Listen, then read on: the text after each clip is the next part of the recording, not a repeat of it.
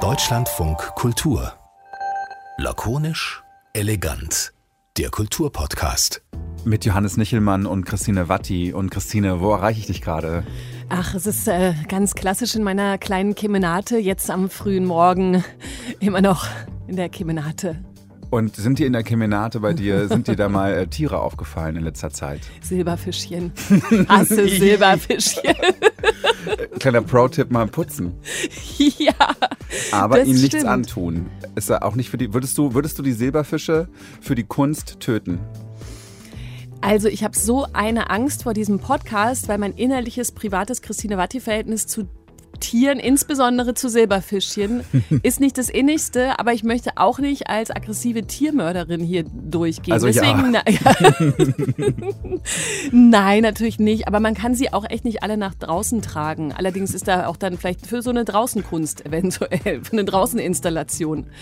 Es ist ja die große Frage, dürfen Tiere für die Kunst sterben? Es gibt Ja. dafür einen Case, warum wir uns das fragen, den erzählen wir euch gleich. Aber jetzt ist schon mal das Thema raus. Ähm, also in der Kunstwelt ist es, glaube ich, eine große moralische Frage nach wie vor. Darf man Tiere töten oder nicht für die Kunst? Wir haben ein kleines akustisches ähm, Präsent vorbereitet, um nochmal ins Thema einzusteigen. Wir erklären gleich, was da passiert. Es geht um Katzen.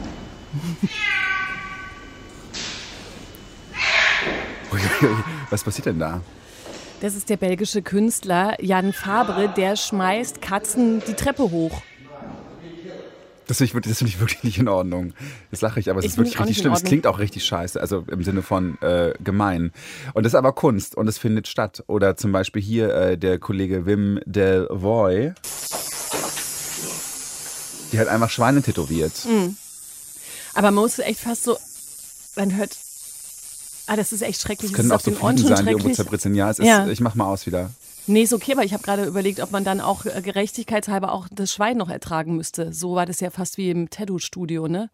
Aber auf jeden, ja, also auf jeden Fall sind es äh, auch Fälle sozusagen aus der Vergangenheit. Aber natürlich ähm, spielen Tiere in der Kunst immer auf unterschiedlichen Ebenen eine Rolle. Und ich glaube auch die, aber die Aufmerksamkeit darauf, ob man Tiere für die Kunst opfern darf, auch wenn man behauptet, aber das ist doch vielleicht ein Erkenntnisgewinn, man, man reflektiert Dinge auch übers Menschsein anders, die ist, äh, glaube ich, kommt eh immer stärker so ins Zentrum, weil natürlich viel mehr Aufmerksamkeit auf solche Sachen aufgrund von TierschützerInnen und Tierschützern und so weiter da drauf liegt. Und gleichzeitig, sollen wir jetzt schon den aktuellen Fall sagen? Ja, Findest du? Kunstmuseum Wolfsburg. Doch, wäre jetzt an der Zeit, glaube Wäre ich. jetzt an der Zeit, genau. Das ist so das Aktuellste, da sind aber keine Schweine und Katzen dabei. Wie gesagt, das waren Vergangenheitscases. Das hier geht jetzt um Fliegen.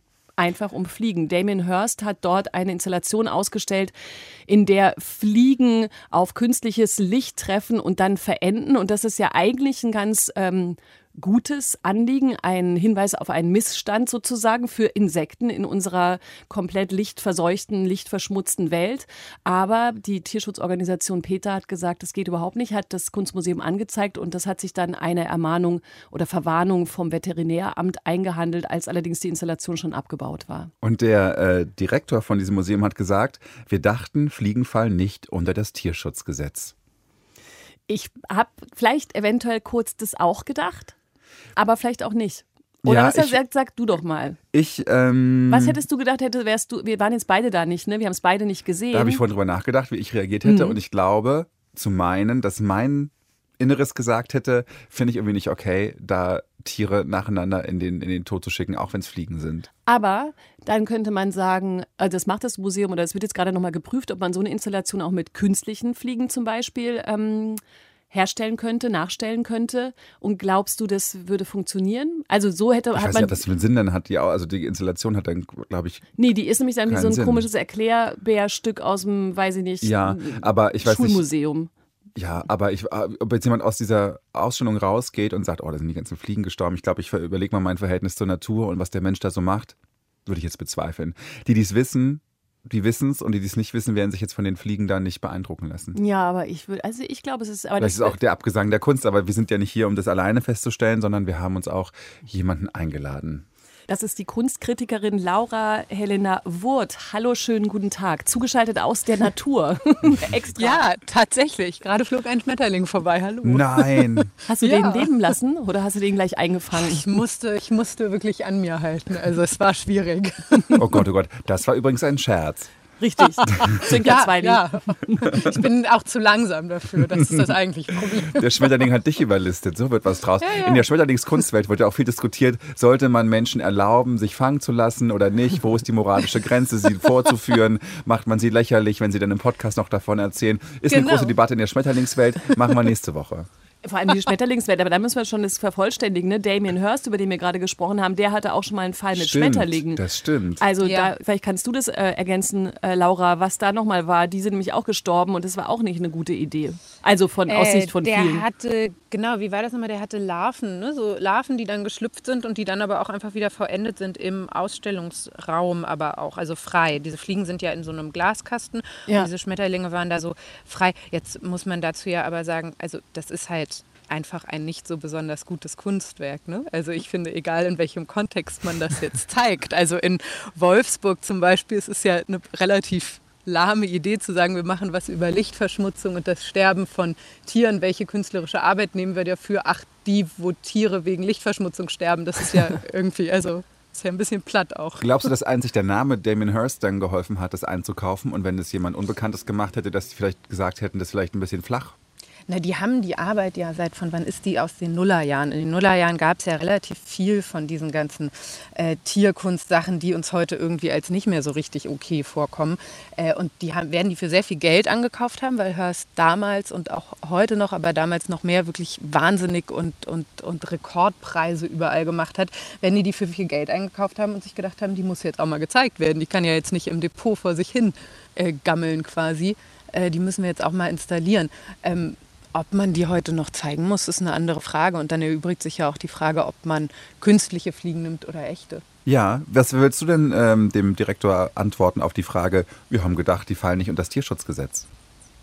Ehrlich gesagt, der musste, glaube ich, irgendwas sagen, oder? Also ich mhm. glaube, der hat sich darüber keine Sekunde Gedanken gemacht. Der war so, das ist ein Kunstwerk, das ist so, das ist ein großer Künstler. Das macht man jetzt so, das baut man jetzt auf. Wenn Damien Hirst sagt, er möchte das so, dann machen wir das jetzt. So, und die hat man ja auch im Anglerbedarf gekauft. Also die sind ja auch nicht in eine Zoohandlung gegangen, sondern es ist ja Angelbedarf. Ne? Ist ja irgendwie auch nochmal was anderes, als sich einen kleinen Hamster zu kaufen. Meinst du, weil die sowieso gestorben wären? Deren Schicksal war eh besiegelt?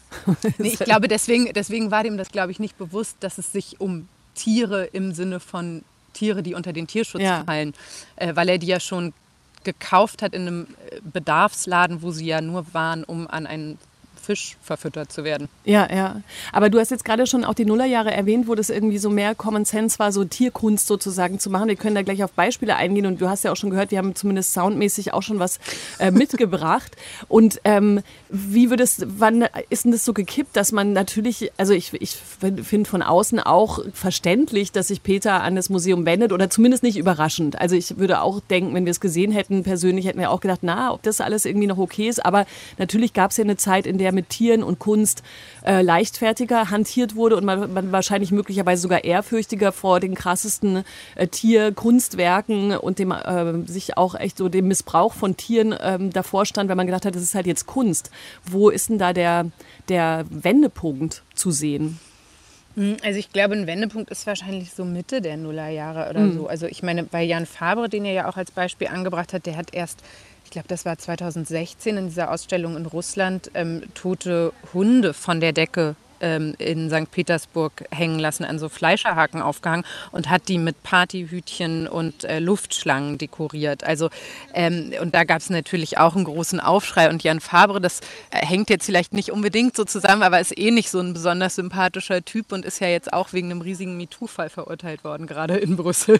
ähm, wo man sich denkt, naja, ähm, eh nicht so ein netter Typ irgendwie. Also und jemand, der Katzentreppen hochwirft, das ist, ähm, da muss man sich auch fragen, ist das, ist das interessante Kunst? Kunst geht das über so einen Schockmoment hinaus und ich glaube nicht. Deswegen war man 2016 ähm, bei den Hunden schon, schon ziemlich angefressen, sage ich mal. 2010 hat aber Carsten Höller zum Beispiel noch Rentiere im Hamburger Bahnhof, dem Museum für Gegenwartskunst in Berlin, gezeigt, die auf Fliegenpilzen waren. Also einige von denen. Ach so, ich, ich war damals in der Ausstellung, habe mich gefragt, Jetzt sind hier halt Rentiere, das ist sau interessant, aber ist ja auch ein Zoo nebenan irgendwo, ein paar Stationen weiter. Mhm. Äh, die waren auf Fliegenpilzen, das habe ich gar nicht mehr in Erinnerung. Ja, also die eine Hälfte war auf Fliegenpilzen, die andere nicht. Also vielleicht waren sie auf Fliegenpilzen, vielleicht aber auch nicht. Oh, hier ist noch ein Schmetterling, toll. ähm. Lass ihn leben, Laura. Lass ihn ah. leben. Mano. Wir haben extra, in den, in den, wir haben extra in den äh, Begleittext auf deutschlandfunkkultur.de slash kulturpodcast draufgeschrieben, dass für diesen Podcast keine Tiere gestorben sind. Und es würde mich sehr freuen, wenn wir hier äh, nicht lügen würden. Na gut. gut. okay. Wir haben, wir haben ja über den Anfang der 2000 das finde ich wahnsinnig interessant, dass du sagst, es gab da irgendwo so einen Kipppunkt. Ich habe ein, in Anführungsstrichen, Lieblingskunstwerk ähm, aus dem Jahr 2000 von Marco Evaristi. Der hat sich überlegt, mh, hm, ich nehme mal so, so Küchenmixer, mache ich Wasser rein, und packt dann Goldfisch rein und hat den BesucherInnen dieser Ausstellung überlassen, dass die auf den Knopf drücken und damit diesen Fisch zerhäckseln. Und das ist ja schon so Next Step. Also eine Fliege zu töten ist, glaube ich, da ist die Barriere bei den meisten Menschen nicht so hoch. Aber einen Goldfisch zu töten, ich habe keine Ahnung, ob da, ich habe es nicht rausgefunden bei meiner Ad-Hoc-Recherche heute Morgen, ob da ein Goldfisch draufgegangen ist. Aber allein die Möglichkeit zu bieten, ist interessant. Wie betrachtest du dieses Kunstwerk? Also ich finde es tatsächlich noch nicht mal besonders interessant, weil das ist so eine Art von Kunst, wie sie auch so einen Anselm Kiefer macht oder so, die immer davon ausgehen, das ist der Mensch und der Mensch ist schlecht und jetzt zeigen wir, dass der Mensch halt schlecht ist. Mhm. Und wenn wir dem Menschen die Möglichkeit geben, also dann wird schon einer auf den Häcksler drücken und es ist so ein, uh, drückt einer drauf und dann gibt es Goldfischsuppe. Also das ist so ein, ich finde, das ist so eine, eine bisschen billige Art tatsächlich sogar fast Aufmerksamkeit und so einen wohligen Schockmoment zu generieren. Und jeder, der da rausgeht, kann sich dann auf die Schulter klopfen und sich sagen, ich habe da nicht drauf gedrückt, ich bin ein sehr guter Mensch. Das, die 2000er ähm, sind ja auch die Jahre, wo Big Brother begonnen ich, hat. Ich und dieses genau ganze Reality-Fernsehen, genau so. Kunst sich gleich in dem Augenblick, ja. wo die ganze äh, Fernsehsoße begann, sich gedacht, no, das, wenn die das machen, machen wir ja. das auch. Brot und Spiele. Ja, also dementsprechend, ich finde es tatsächlich nicht so besonders interessant. Also ich glaube, diese ganzen Arbeiten haben eine totale Daseinsberechtigung und erzählen auch was, aber nicht über das Verhältnis von Mensch und Tier, sondern eher über das Verhältnis davon, wie und man muss es ja nun mal irgendwie auch so sagen, es sind ja größtenteils Männer, über die wir da sprechen, äh, damals irgendwie dachten, sie müssten die großen Themen von Leben und Tod in der Kunst inszenieren und sich als große Zampanuss dazu. Mhm. Ähm, also wenn man mal so eine Ausstellung macht, dann sind es die perfekten Werke dafür. Da kann man die alle nochmal zeigen. Aber es ist lustig, weil ich habe auch an Big Brother gedacht und dachte man, das ist dann eher so eine, so eine Erzählung von Mensch und seiner eigenen Krassheit. Aber das ist das Tier, da, da hat das Tier tatsächlich so eine ganz ungute Funktion. Aber gibt es denn, wenn wir mal ein bisschen weiter gucken, um nicht nur die einzelnen äh, krassen Beispiele Beispiele uns zu erzählen, welche Funktion haben denn Tiere in der Kunst? Also vielleicht muss man nicht ganz einfach anfangen bei, es gibt Selbstbildnisse mit Hunden oder Selbstbildnisse mit Tieren und Tiere wurden immer gern gemalt und so weiter. Genau. Aber, aber tatsächlich gibt es denn Kunst mit oder um Tiere herum, die eine bessere als eine abbildende oder halt eine krasse Funktion hat? Mm, also es gab ja 97, also kurz vor diesen großen Nullerjahren, gab es, wie ich finde, eine ganz tolle Arbeit von Carsten Höller und Rosemarie Trockel auf der Dokumenta 10. Die haben am Ende der Karlsaue haben die ähm, ein Haus gebaut, und auf der einen Seite konnten sich dort Besucher, die erschöpft nach ihrem äh, Dokumentarbesuch nicht mehr konnten, irgendwie hinfallen lassen. Und auf der anderen Seite hat eine Schweinefamilie gewohnt, die betreut war von so einem Biohof in der Nähe und die da irgendwie ein sehr gutes Leben hatten. Und dazwischen war eine Scheibe äh, durch die aber nur die Besucher die Schweine angucken konnten und die Schweine nicht zurück, um die nicht zu stressen. Ähm, und die waren aber trotzdem im gleichen Haus untergebracht. Also es war das äh, Schweinehaus. Und äh, das ist irgendwie total schön, also weil einen das natürlich irgendwie in eine Verbindung zum Tier stellt, gleichzeitig das Tier aber auch irgendwie sein Ding machen lässt. Und da finde ich, wird so ein bisschen die Idee deutlich davon, dass ähm, das Verhältnis zum Tier natürlich komplex ist und sich dadurch natürlich auch komplex in der Kunst ausdrückt und dass aber Tiere ja kaum eine Sichtbarkeit eigentlich haben. Also entweder sind sie unsichtbar in Form von Nutztieren. Ich weiß nicht, wie viele Millionen Schweine in Deutschland leben, die man aber nie sieht, wenn man mal zum Beispiel mit dem mhm. Zug unterwegs ist. Ähm, oder eben. Ja, mit dem Auto auf der Autobahn sieht man die immer, wenn die in dem Laster eingefärcht sind. Ja, genau, dann kann man sagen, hallo, hallo ihr. Ähm, oder eben halt Haustiere, die, die zu Hause in Wohnungen sitzen und auch nicht so besonders viel rauskommen. Ähm, also ist vielleicht sozusagen über so einen Weg, über die Kunst, Kunst ist schon auch eine Möglichkeit für das Tier wieder, ähm, wieder eine Sichtbarkeit in der Gesellschaft zu bekommen, die abseits von diesen beiden Funktionen ist. Das sehe ich so ein bisschen als Chance. Und da gibt es momentan zum Beispiel ganz schöne Entwicklungen. Also die teilweise auch ein bisschen absurd sind, aber äh, Club Real, äh, ein Kollektiv, die haben das Parlament der äh, Insekten gegründet und sagen, bei jeder Bauentscheidung, wenn irgendwo gebaut wird, müssen sich alle Parteien an einen Tisch setzen und dazu gehören eben auch die Bienen und die Käfer und so weiter und die werden dann von denen vertreten.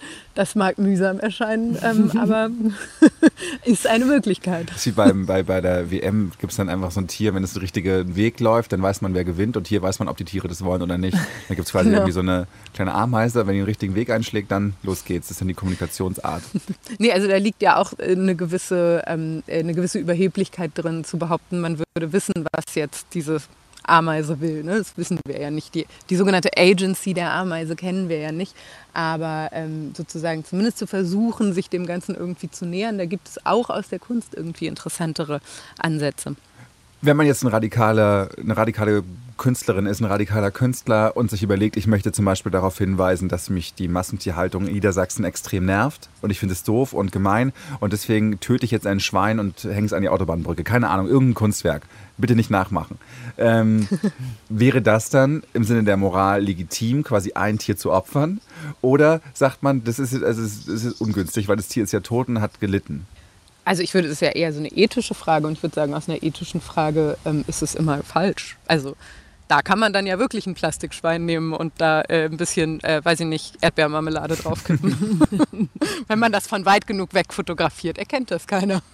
Aber das heißt ja, weil wenn man irgendwie so eine Ordnung in dieses Tierthema reinbringen will, dann kann man ja schon sagen, dieser Versuch, äh, Tiere in der Kunst ähm, partnerschaftlich oder so, könnte man vielleicht sagen, zu behandeln, äh, das ergibt dann sowas, wie du das gerade vom Parlament der Tiere beschrieben hast, bei dem ich schon wieder fast dachte, dass es so rührend ist, aber gleichzeitig auch, also weiß ich gar nicht, ob das, ob das so einfach unter, diesen, unter diese Kunstüberschrift fällt, weil man sich das auch in ganz anderen, äh, weiß ich nicht, aktivistischen äh, Naturfestivals äh, und so weiter vorstellen könnte. Ne? Ne? Die Idee, man, man lädt mal alle ein, auch die Tiere in diesem Fall. Und die andere Variante ist dann ja das, was ich als krass oder so bezeichnet habe, wo sich der Mensch über das Tier erhebt und vor allem eigentlich nur über sich spricht, oder? Und damit eigentlich immer die ganze Zeit nur in dem in der nicht direkten Botschaft von einer partnerschaftlichen Tier-Mensch-Welt erzählt, sondern eigentlich nur davon zu sagen, hey, haltet ihr das aus, wenn hier gleich Blut spritzt, haltet ihr das aus, wenn äh, ein Schwein schreit, wenn es krass und heftig wird und wenn es sozusagen eigentlich viel mehr über die Machtposition des Menschen in der Natur erzählt. Und die andere Variante, die partnerschaftliche Kunst-Tier-Mensch-Variation, äh, ist dann fast ja so eine so eine, die immer was, was Lehrreiches oder was Lehrhaftes auch hat.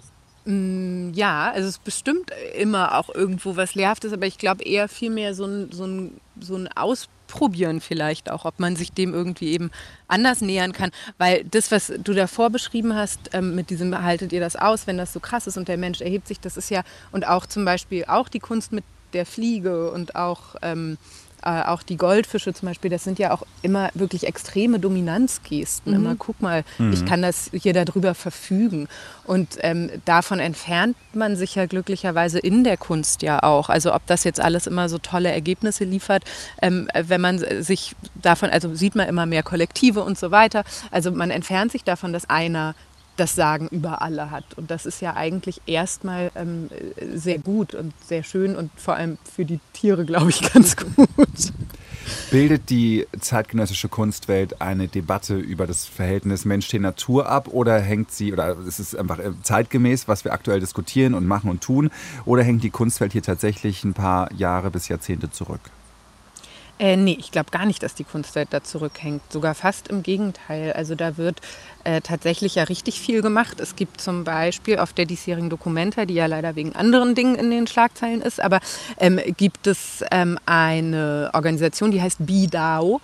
Äh, das ist eine internationale ähm, äh, Organisation, die sich aus menschlichen und nichtmenschlichen Akteuren zusammensetzt, die sich zum Wohlergehen der Bienen weltweit einsetzen. Ähm, also wie weit das jetzt tatsächlich ganz konkrete Erfolge erzielt, ist vielleicht noch mal eine andere Sache.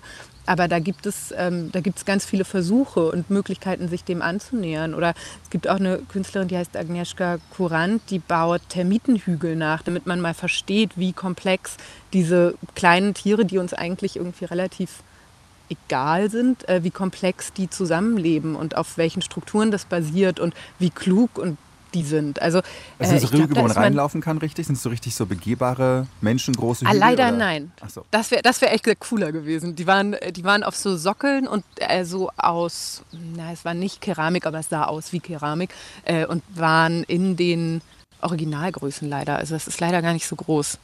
Schlage ich ihr mal vor vielleicht. Ja, ruf doch mal an und sag Mach mal größer. Das wird es bei der Kunst Elegant. Wir würden darüber berichten, auf jeden Fall. Genau. Würden wir machen. Wir würden aus dem Termitenhügel in Lebensgröße senden. Das wäre toll. Ich frage mich die ganze Zeit, ob in diesen Debatten, die wir auf ganz vielen gesellschaftlichen Ebenen führen, jetzt auch eben diese Damien Hirst-Debatte, die einerseits hast du sie ja eh abgeräumt, weil du gesagt hast, das Kunstwerk ist gar nicht so toll und es ist auch ein bisschen einfach zu sagen, ich mache was über Lichtverschmutzung und dann sterben halt so ein paar Fliegen. Okay, das kann man ja einklammern, aber trotzdem wahrscheinlich immer mehr, auch durch solche Vorfälle, Künstlerinnen und Künstler wissen und auch Museumsdirektoren und Direktoren, das funktioniert ni- nicht mehr so. Ich muss mir auch auf diesem Bereich Gedanken machen, darum, was ich eigentlich zeigen will und was nicht, weil sonst kommt zum Beispiel eine Tierschutzorganisation und sagt, nee, nee, das kannst du nicht machen. Um mal kurz die Gegenposition einzunehmen, beschränkt es die Kunst auch auf eine Art, also das mitdenken zu müssen? Mm, Ich glaube, wenn man nicht so ein guter Künstler ist, dann beschränkt das ist ein einen das wahrscheinlich. Ich glaube, anders findet man da, glaube ich, einen Weg. Also es ist ein bisschen so wie mit Witzen, ne? wenn man sagt, aber es ist doch ein guter Witz. Und dann sagt man so, nee, ich glaube, der Witz ist eigentlich nur dann gut, wenn du jetzt niemanden irgendwie herabwürdigen musst dafür. Also ich glaube, da gibt es, ähm, da gibt es andere Möglichkeiten einfach. Ich habe die, die Frage deshalb vor allem gestellt, weil man die, den Ersatz der echten Fliege durch die Kunstfliege, in welchem Kunstwerk auch immer, man sich aber trotzdem vorstellen kann, dass das Gefühl des Betrachtenden ein anderes ist. Und deswegen habe ich gefragt, diese Beschränkung nicht nur fällt dir sonst nichts Besseres ein, als Tiere zu töten, sondern auch, kann man wirklich das, dasselbe vermitteln, auch denselben Impact haben auf die Zuschauenden? Ähm, in dem Moment, wo man eine Künstlichkeit herstellt und man natürlich damit wieder ein Stück weit raustritt aus dem, was eigentlich erreicht werden soll. Mm, Ich glaube, und da sind wir momentan auch wirklich an einem ganz interessanten Punkt in der Kunst, ähm, dass es dabei tatsächlich dann wieder viel verstärkter um Vermittlung gehen muss, weil wenn sozusagen in dem Moment, in dem eine echte Fliege darüber fliegt und verendet, verstehe ich das als Besucher natürlich, als Besucherin natürlich sofort. Ähm, wenn das eine künstliche Fliege ist und man so denkt, hey, was ist das hier eigentlich, dann braucht das tatsächlich mehr Vermittlung.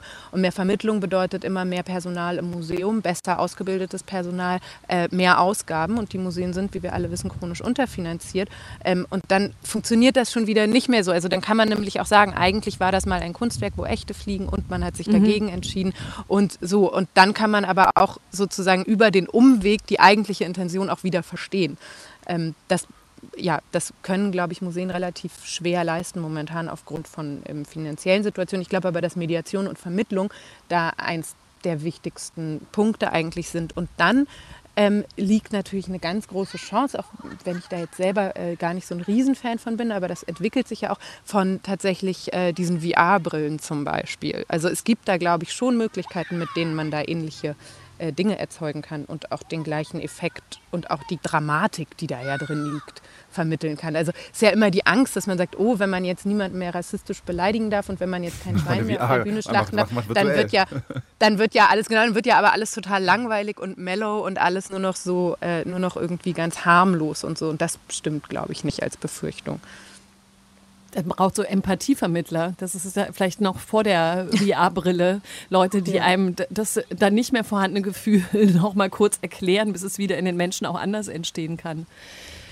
Vielleicht, nee, aber es gibt ja sozusagen als Idee, glaube ich, ist, es gibt auch in den 2000ern, wenn man ganz kurz vom Tier weggeht, sind ja ganz viele Arbeiten entstanden, in denen auch mit Menschen ganz merkwürdig umgegangen ist, wo es uns heute gar nicht mehr gut geht, wenn wir das sehen. Es gibt von André Sala eine Arbeit von 2000, die heißt Momo Dome, äh, wo er einen Obdachlosen in der Kirche in Mailand gefilmt hat, ohne dessen Wissen ähm, wie der so Zuflucht dort sucht. Und ähm, die darfst in Kirchen nicht schlafen, weil damit keine Obdachlosen dort schlafen. Und der kämpft die ganze Zeit gegen den Schlaf. Also er schläft immer halb ein und muss sich wirklich mit aller, aller Kraft und Gewalt wieder wach halten, damit der nicht äh, einschläft und dort rausgeschmissen wird. Ähm, und man denkt sich, der Mann wusste, glaube ich, nichts davon, dass er gefilmt wird. Der wird auch nicht an den Einnahmen beteiligt. Und sowas würde man doch heute auch ganz anders betrachten. Und so ähnlich hat man ja auch Tiere damals betrachtet, einfach als eine Welt, die man sich aneignen kann, ohne dass man vorher fragen muss. Es gab ja auch den großen Hype in den Nullerjahren, würde ich sagen, war das zu Körperwelten. Ne? Günther mhm, von Hagen, ja. der da Leute ausgestellt hat, und ich weiß noch, wir sind mit der Schulklasse nach München gefahren und haben uns das da angeschaut, als wenn es das Normalste der Welt wäre, sich das anzuschauen. Da war unsere Lehrerin, die meinte, ja, hier guck doch mal, ist ein Muskel. Ja, und Mensch. Die, die Debatte, die natürlich dann aber Schülerinnen und Schüler haben, die wir auf jeden Fall hatten in der, was ich, 8., 9. Klasse, war schon, ob das moralisch okay ist. Und die Erwachsenen haben gesagt, nee, das ist total cool. Das machen wir auf jeden Fall, das ist eine richtig gute Idee. Und das Grundgefühl bei uns war da, dass es irgendwie seltsam ist, aber es wurde dann so rübergebügelt. Es gibt es aber immer noch, oder? Die Körperweltenausstellung. Nur halt nicht mehr so ja. groß, nicht mehr mit so großem äh, Medien Sitzt der nicht in irgendeinem Dorf in Brandenburg, der Typ? Das kann jetzt sein. Und, und, und plastiniert da vor sich hin? Also. Stimmt, das Plastinieren hieß diese. Plastinieren, ja, aber es ist doch auch, ich meine, das offensichtlich, also angeblich haben Leute ja da, oder er sagt, die haben da unterschrieben und alles ist, ist Azure und so, aber es ist ja schon. Andererseits ist es natürlich offensichtlich auch eine riesige Faszination dafür da. Ja. Weil das Ding ist ja riesig gewesen. Leute sind dahin naja, und haben sich das angeschaut. Naja, aber das ist ja, das ist sozusagen genau dieser Effekt. Die Faszination ist immer da, aber das ist eine Faszination, die sich niemals in irgendwas anderem entlädt, außer eben so einem wohligen Gruselschauer, den man mhm. da hat. Also, weil wenn ich wissen will, wie so ein Muskel aussieht oder irgendwie anatomisch interessiert bin an Körpern, dann finde ich das ja, also kann ich das ja anders rausfinden. Es geht ja irgendwie, ich glaube, das ist der gleiche Effekt wahrscheinlich, aus dem sich Leute so Horrorfilme angucken oder so. Ja. Es ist so, so ein wohliger Schauer und danach ist es so ein bisschen aufregend und irgendwie auch verboten und uh, uh, uh und dadurch eigentlich total spießig, wenn man es mal so betrachtet. Muss man da eigentlich nochmal einen anderen äh, Kunstbereich sozusagen abtrennen, weil wenn wir jetzt mal weggehen von den Museumsobjekten zum Beispiel, aber auf die Aktionskunst schauen, mir fiel mich gerade noch ein, apropos wie man mit wem wie umgeht, da gab es ja vom Zentrum für politische Schönheit, das in diverser mhm. Art und Weise auch immer wieder kritisiert war, aber auch, auch einmal diese Aktion mit äh, eine geflüchtete Person wird von Tigern gefressen. Ne? Das war doch vom so Gorki-Theater. Vom Gorki-Theater, ja. genau. Ja. Und, und natürlich in der Schlingensief-Welt gab es auch solche, solche mhm. Performance-Geschichten. Und die wiederum müsste man dann aber vielleicht doch noch mal ein bisschen anders verstehen. Ne? Also, weil da ist ja sozusagen dieses äh, diese Inszenierung eines Moments, den keiner aushalten könnte und der natürlich im besten Fall auch niemals geschieht, aber wiederum eine andere Reflexion und das kann man, glaube ich, nicht einfach ein durchstreichen und sagen, das machen wir jetzt durch andere Moves, weil ja genau mhm. das erreicht werden soll, dass es so über alle Grenzen drüber geht. Auch wenn es dann, wie gesagt, nicht geschieht, aber sich damit zu konfrontieren. Mhm. Mm. Also ist quasi Aktionskunst, egal ob es jetzt um Menschen oder vor allem, wir bleiben ja eigentlich bei Tieren geht, ist das nochmal eine andere Schublade, wo sich Dinge anders entwickeln, vielleicht als in äh, Museumsobjekten und äh, anderen Ansätzen, wie es auf der Dokumenta, die du beschrieben hast und so weiter, wo es tatsächlich um so eine Partnerschaftlichkeit geht oder um gesellschaftliche Themen, die weiterentwickelt werden sollen und an denen man auch deutlich in der Kunstwelt sehen kann, auf welchem Stand der Debatte wir eigentlich sind. Und dann da ist dann noch die Aktionskunst, die wiederum anders agiert. Das ist sozusagen meine Frage. Mhm. Also ich glaube zum Beispiel, die Schlingensief-Sachen sind echt schlecht gealtert. Also ähnlich auch wie Hurst oder eben auch vielleicht Jan Fabre oder mhm. äh, Marco Evaristi. Ich glaube, also das ist wirklich keine Kunst, die besonders gut gealtert ist. Aber es gab ja vor hm, wann war das, 2018 vielleicht, dieses DAO, was dann in Berlin verboten wurde und in äh, Paris dann stattgefunden hat, das aus Russland kam, wie war das nochmal? Und da wollte man quasi so eine Art äh, Kommunismus nachbauen. Und das ist ja dann in Paris aufgeführt worden, wo man als Besucher eben Teil des Ganzen geworden ist. Und die sind ja auch wegen massivem Machtmissbrauch und ganz vielen Übergrifflichkeiten dann ähm, in die Presse gekommen und so weiter. Also da denkt man sich so, dass, also da zeigt der Mensch dann halt auch, wie weit er irgendwie ist. Ne? Mhm. Also also Aktionskunst das ging nicht so gut. Kein, kriegt keine extra Erlaubnis oder keine für, für Übergriffe und ähm, Botschaften, die über alles hinausgehen, was wir normalerweise ertragen wollen in so einer Gesellschaft. Ich glaube nicht und ich glaube auch im Namen der Kunst funktioniert das nicht. Also weil bei Jan Fabre, um nochmal auf den zurückzukommen und seine Verurteilung äh, von Tänzerinnen und Tänzern wurde er ja angeklagt und von Schauspielerinnen und Schauspielern, äh, wo man sagen würde, ja, das ist irgendwie das Theater und da, da gelten vielleicht auch andere Regeln und da muss man Leute vielleicht auch mal härter anfassen, damit die irgendwie ihr Bestes rausholen können. Und das ist nicht so. Also zumindest sieht das, äh, sieht das die belgische Justiz nicht so. Und Fliegen ähm, fallen und das Tierschutzgesetz. Hast du jetzt geguckt? Nö, habe ich verstanden. Weil das Veterinäramt genau. hat sich ja genau. beschwert. Ja, das stimmt. So gesehen. Ja. würde es wohl passen. Und Silberfische jetzt nochmal? Ich höre auf mit den Silberfischen. Ich möchte ja, mir ich glaub, keinen das Ärger besser, einhalten. besser lassen mit den Silberfischen. Wenn du mit denen zusammen wohnst, lieber jetzt nett sein. Oder mal einfach auch nicht durchwischen. Ja, Mann. Also, äh, Laura, es war toll, dass, dass wir auch auf dem Spielplatz im Bergischen Land, wo du da bist, äh, mit dir gemeinsam äh, und ein paar Schmetterlingen diese Zeit verbringen konnten. Das war super. Vielen Dank dir. Ja, danke euch. Und danke an unsere großartige, lakonisch elegante Redaktion dieser Folge. Ivy Norti, Kais Harabi und Helke Ellersieg. Alle haben mitgearbeitet und uns beliefert mit den schönsten Geschichten aus der Tierwelt. Toll. Mein Name ist Johannes Nichelmann. mein Name ist Christine Watti. Tschüss. Bis bald. Unsere Podcasts. Deutschlandradio Kultur on Demand. Abonnieren Sie unter deutschlandfunkkultur.de slash podcast. Außerdem finden Sie uns bei iTunes und Spotify.